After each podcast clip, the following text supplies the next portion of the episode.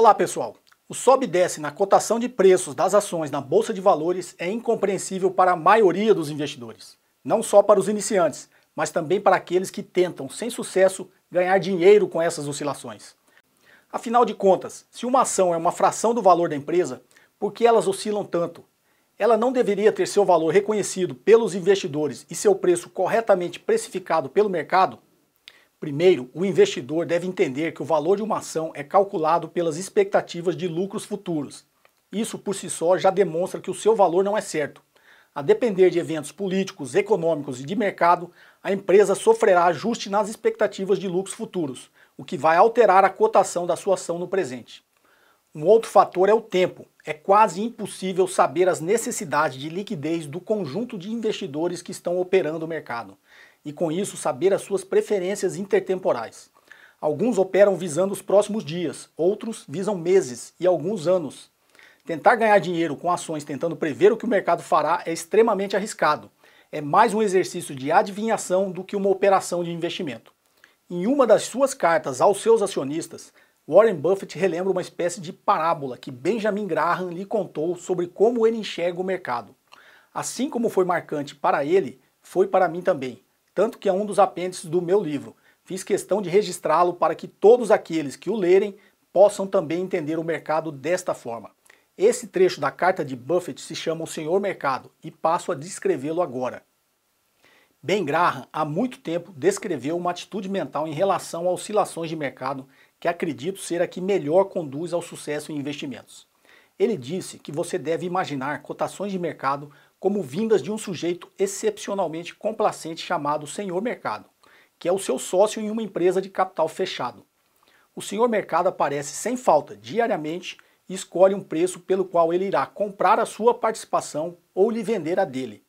Mesmo que a empresa que vocês dois possuem tenha aspectos econômicos estáveis, as cotações do senhor mercado serão tudo menos isso. Porque é triste dizer, o pobre sujeito tem problemas emocionais incuráveis. Às vezes, ele se sente eufórico e consegue ver somente os fatores favoráveis que afetam o negócio. Quando está nesse humor, ele escolhe um preço muito alto de compra e venda porque teme que você compre a participação dele e embolse assim ganhos iminentes. Outras vezes fica deprimido e não pode ver nada além de dificuldades pela frente, tanto para o negócio como para o mundo. Nessas ocasiões, ele escolherá um preço muito baixo já que está aterrorizado pela possibilidade de você se livrar da sua participação vendendo para ele. O senhor mercado tem outra adorável característica: não se importa ao ser ignorado. Se a cotação dele for desinteressante para você hoje, ele voltará com uma nova amanhã.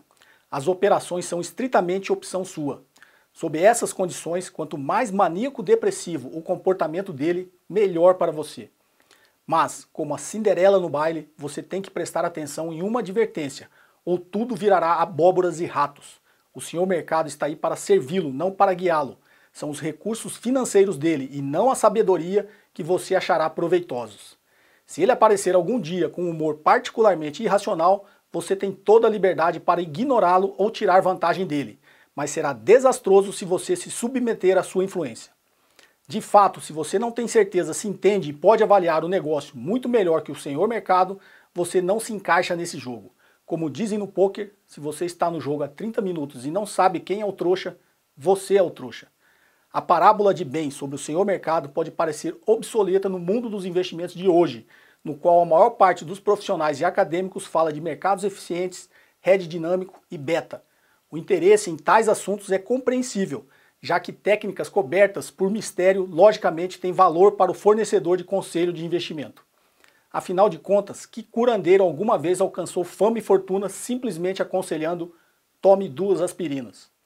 O valor de assuntos esotéricos sobre o mercado para o consumidor de conselhos de investimento é outra história. Em minha opinião, sucesso em investimento não será produzido por fórmulas enigmáticas, programas de computador ou sinais reluzentes em resposta ao comportamento de mercados e dos preços das ações. Em vez disso, um investidor obterá êxito pela união de bom juízo empresarial com a capacidade de isolar seus pensamentos e comportamento das emoções super contagiosas que rondam o mercado. Em meus próprios esforços para permanecer isolado, achei altamente proveitoso levar firmemente em consideração os conceitos de bem sobre o senhor mercado. Seguindo os ensinamentos de bem, deixamos nossas participações acionárias nos contarem por meio de seus resultados operacionais, não por meio das suas cotações de preços diárias ou mesmo anuais, se nossos investimentos são bem-sucedidos. O mercado pode ignorar sucesso empresarial por algum tempo, mas por fim ele o confirmará. Como disse bem, a curto prazo o mercado é um processo de votação, mas a longo prazo ele é um processo de pesagem. A velocidade com qual o sucesso empresarial é reconhecido a demais não é tão importante enquanto o valor intrínseco da companhia estiver aumentando a uma taxa satisfatória. Para dizer a verdade, o reconhecimento tardio pode ser uma vantagem. Pode nos dar a oportunidade de comprar mais de uma coisa boa a um preço de barganha. Essa parábola de Benjamin Graham, contada por Warren Buffett na sua carta ao acionista, é curta, porém profunda. Se você conseguir ver o mercado dessa forma, terá muito sucesso nos seus investimentos em ações.